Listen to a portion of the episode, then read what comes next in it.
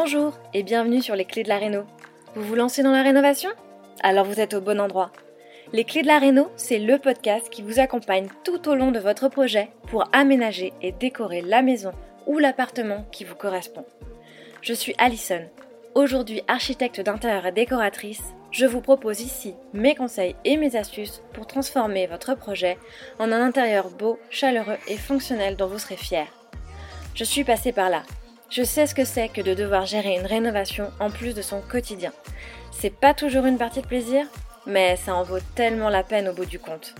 Seul ou avec un invité, laissez-moi vous aider à simplifier les étapes, vous apporter les clés dont vous avez besoin pour que votre projet se passe au mieux.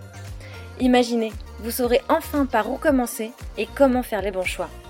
Retrouvez-moi aussi sur Instagram, c'est tout simplement les clés de la Réno podcast pour encore plus de partage et de retour d'expérience. Allez, on y va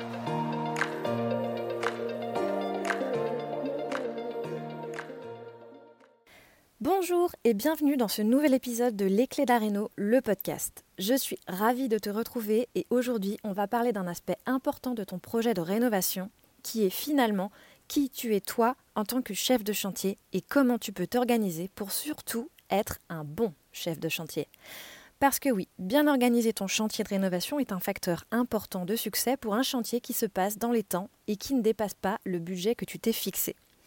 Parce que oui, si tu te lances dans la rénovation, il y a de fortes chances que tu t'inquiètes de ce que cela va coûter et de ce que tu peux te permettre et comment tu peux éviter de faire exploser ton budget. Tu es aussi probablement inquiet du temps que cela va prendre et de la façon dont cela va s'insérer dans ta vie déjà bien remplie dans ton quotidien. Et évidemment, tu veux être sûr de tes choix tu ne veux pas regretter certaines décisions ou avoir à rattraper certaines erreurs. Parce que oui, si tu te lances dans la rénovation, il y a de fortes chances aussi pour que tu sois le chef de ton propre chantier. Peut-être parce que tu ne peux pas te permettre de déléguer cette partie à un pro, ou peut-être aussi parce que tu as décidé que tu voulais t'en occuper, parce que tu préfères dépenser ce budget dans tes travaux plutôt que dans la délégation. Ou peut-être aussi parce que tu souhaites t'impliquer dans ton chantier et que tu tout simplement, tu réalises une bonne partie des travaux toi-même. Si c'est le cas, tu es au bon endroit puisque mon objectif est bien de t'aider à y voir plus clair dans ton projet grâce à des conseils et des astuces éprouvés, soit lors de mes propres chantiers personnels ou ceux des clients que j'accompagne aujourd'hui. Je suis ici pour t'aider à créer la maison de tes rêves, celle qui te correspond à toi et à ta famille et pas à ton voisin, tout en te permettant de mener ton projet sans stress. Et aujourd'hui, je vais te partager 7 conseils importants pour être un bon chef de chantier. Ceci afin d'assurer les meilleures conditions à ton projet et avoir le meilleur état d'esprit. Mais ce n'est pas tout. Si tu me suis sur Instagram, tu sais sans doute déjà que je suis en train de te préparer en coulisses une formation pour t'accompagner à suivre le chantier de ta propre rénovation. Cette formation sera vraiment un condensé de ce que j'ai appris en rénovant moi-même, mais aussi au cours de mes expériences d'architecte d'intérieur. Et je te préviens tout de suite, c'est pas une formation sur la coordination de chantier qui va t'apprendre à être un conducteur de travaux avec tout un tas d'informations théoriques. Non, non, c'est bien une formation conçue pour aller droit au but, applicable tout de suite avec les outils que j'utilise au quotidien sur les chantiers de mes clients. Ceci afin de te faire gagner un temps précieux dans la poursuite de ton projet, que je sais, chronophage et très énergivore quand on ne sait pas exactement comment le gérer. Et même quand tout se passe bien. Cette formation va sortir très bientôt et dans l'attente de sa disponibilité, je voulais te proposer un atelier qui préfigure les informations que tu vas pouvoir trouver dans cette formation. Un atelier qui va déjà te mettre sur le bon chemin pour suivre ton chantier, qui va t'apporter les bases de la méthode et te permettre d'anticiper les aspects importants de ton chantier. Dans cet atelier que j'ai intitulé Comment gérer toi-même ton chantier de rénovation sans y passer une éternité et même si tu n'y connais rien, on va voir ensemble quelles sont les idées reçues liées au suivi de chantier qui peut-être t'induisent aujourd'hui en erreur dans ton approche et t'empêchent d'avancer dans la bonne direction. On va voir aussi le changement que tu dois effectuer pour te soulager de la charge mentale et réaliser ton suivi de chantier comme un pro. Et enfin, je vais t'expliquer pas à pas le système en cyclé qui te permettra de suivre les travaux de ta rénovation sans y passer tout ton temps. Donc si ça t'intéresse de savoir comment bien commencer ton suivi de chantier et quelles sont les étapes qui te permettront d'assurer les meilleures chances de succès à ton projet, Si tu veux apprendre à réaliser cette partie de ton projet avec une méthodologie efficace et rapide pour y voir plus clair et avoir l'esprit plus tranquille, je t'invite vraiment à faire pause et à aller t'inscrire tout de suite. Et puis une fois que c'est fait, on va pouvoir revenir à l'épisode du jour, qui est d'ailleurs un petit échantillon de ce que tu vas pouvoir découvrir et ce qui t'attend dans cet atelier qui sera disponible le 25 février. N'hésite pas donc, le lien est en description de cet épisode. Voilà maintenant, ceci étant dit, on va pouvoir rentrer dans le vif du sujet et voir comment tu peux être le meilleur des chefs de chantier. Si le sujet de l'organisation et de la gestion du chantier t'intéresse, c'est donc que tu as décidé de coordonner les choses pendant toute la durée de ton projet. Tu vas être ton propre chef de projet. Peut-être que cette idée te fait un peu peur, surtout si tu ne l'as jamais fait, ou que ça t'intimide un peu, et c'est normal, comme toute situation nouvelle. Sache que tout est réalisable, surtout quand on s'y prépare et qu'on se dote des bons outils. Les projets qui tournent mal sont souvent ceux où les rénovateurs n'ont pas réalisé à quel point ils devaient s'impliquer dans les différentes étapes, assurer la transmission des informations et comprendre l'ensemble du projet afin d'éviter que certaines choses ne soient oubliées ou ne causent des problèmes. Et pour être un bon chef de projet, il faut donc surtout savoir s'organiser et anticiper. Pour t'aider dans cette tâche, je te propose ici mes 7 conseils favoris. Alors on commence tout de suite avec le conseil numéro 1, comprendre les étapes à venir. Effectivement, bien comprendre l'ordre des interventions est essentiel pour organiser ton chantier et surtout anticiper pour t'assurer de la venue des artisans en temps et en heure, pour commander les matériaux dont tu auras besoin et t'assurer qu'ils soient là quand ils seront nécessaires sur le chantier. Comme dans toute nouvelle aventure, il est préférable de regarder comment y aller avant d'y aller, en préparant ton voyage. Bien te renseigner sur l'ordre des interventions, en parler avec tes artisans en amont, est donc essentiel pour ne pas se trouver pris au dépourvu. Conseil numéro 2. Organise tes fichiers. Aujourd'hui plus que jamais, une bonne partie de ton projet va se gérer en ligne. Tes échanges mails, tes documents de suivi, tes prises de notes, tes recherches, comment tu vas sauvegarder tes idées, tes matériaux, tes produits, et même parfois tu vas acheter en ligne. Je te suggère de créer un compte mail dédié à ton projet afin de pouvoir retrouver toute la correspondance de ton projet en un seul endroit et ne pas la perdre dans ta boîte mail personnelle générale. Cela signifie également que tu peux partager ce compte avec ton partenaire de rénovation si tu en as un, si vous êtes tous les deux impliqués dans la planification de ce projet. Si tu as choisi de créer une adresse sur Gmail, c'est l'occasion d'utiliser le Drive pour y stocker tous les éléments nécessaires au suivi de ton chantier tous au même endroit. Si tu as choisi une autre plateforme mail, tu peux alors utiliser Dropbox ou quelque chose de similaire pour disposer d'un stockage en cloud. Tout avoir au même endroit va te permettre de limiter les pertes d'informations et donc la perte de temps, notamment si vous êtes plusieurs à utiliser ces documents. Tu vas pouvoir classer les documents par phase ou par typologie. Avoir un système d'organisation de ton chantier va te permettre de te tranquilliser parce que tu auras une meilleure visibilité d'ensemble et cela va nécessairement te libérer de la charge mentale. Je te conseille aussi d'utiliser un outil de notes, comme il peut en exister sur n'importe quel smartphone. Cet outil va te permettre de créer un dossier de notes dédié à ton projet et qui sera surtout connecté à ton ordinateur et que tu peux donc partager une fois encore avec ton partenaire de rénovation.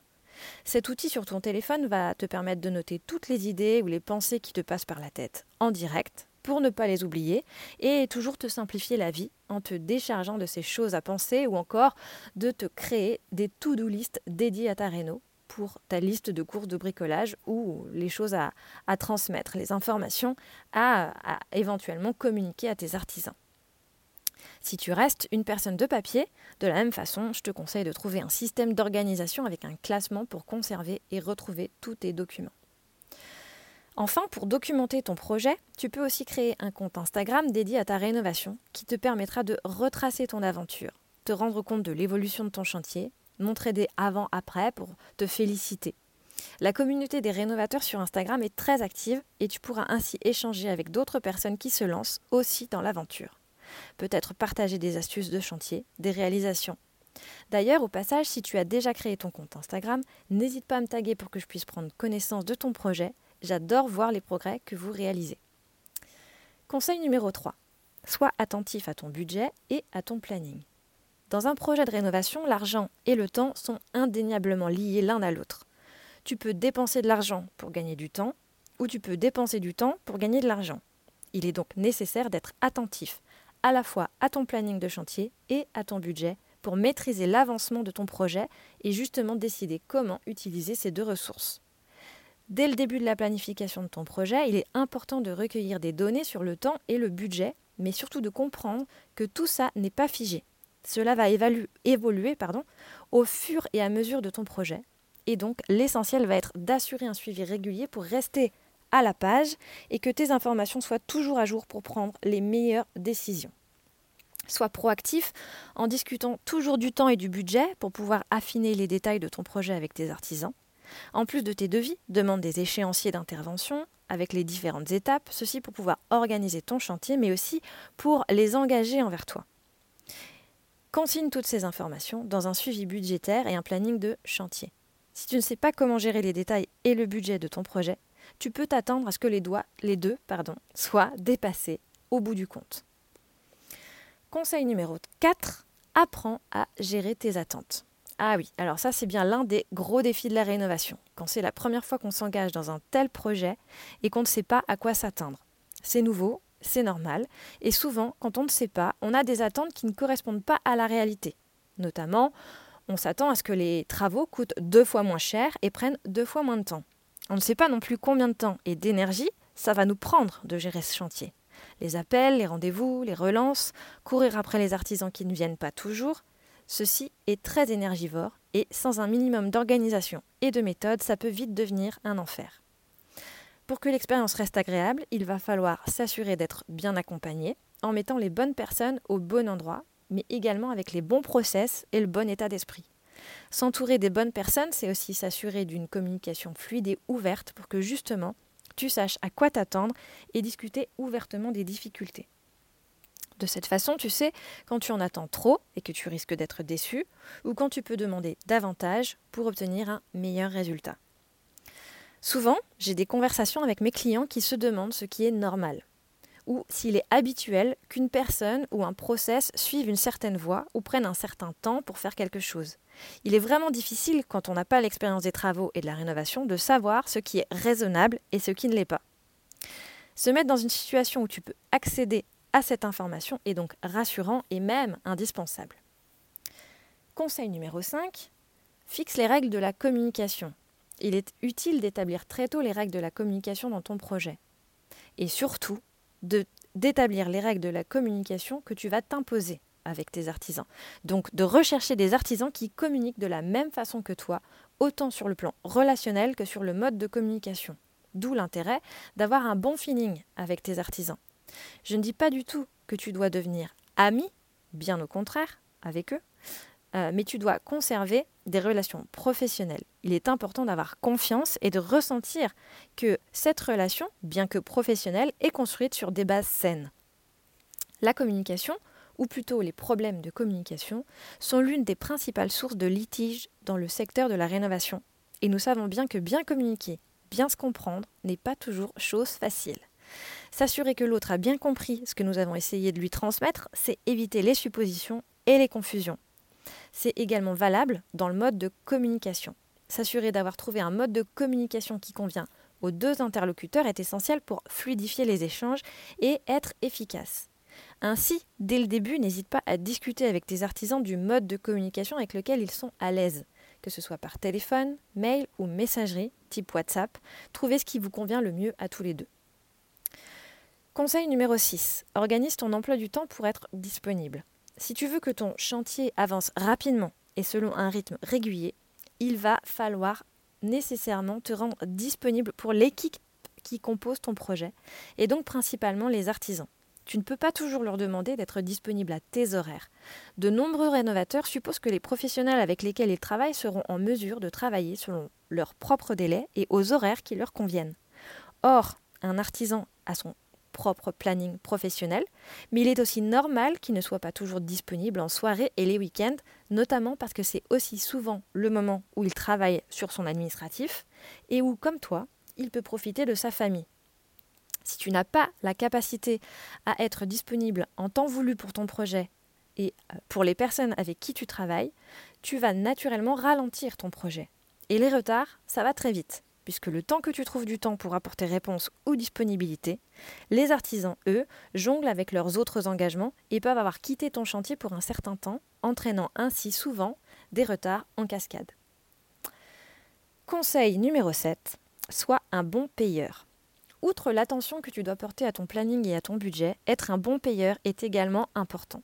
La plupart du temps, les artisans avec lesquels tu travailles ont déjà effectué le, travail au moment où ils t'envoient leur facture. Cela signifie qu'ils avancent les frais liés à ton projet en attendant d'être payés.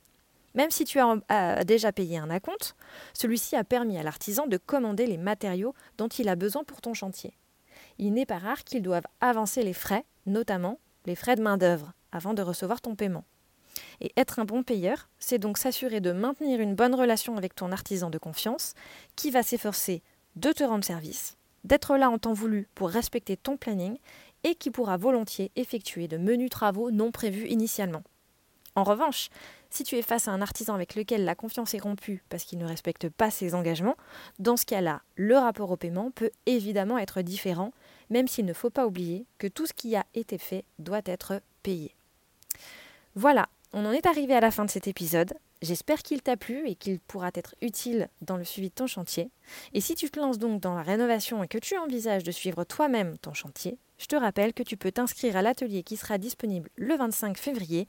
Comment gérer toi-même ton chantier de rénovation sans y passer une éternité et même si tu n'y connais rien? Tu trouveras le lien en description de cet épisode.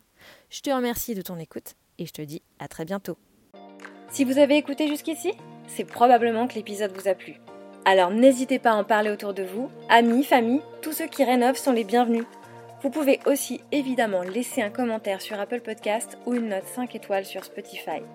Et si vous souhaitez être informé des prochains épisodes, n'hésitez pas à vous inscrire à la newsletter ou à me suivre sur Instagram. Le podcast, c'est fini pour aujourd'hui, mais je vous dis à très vite pour un nouvel épisode.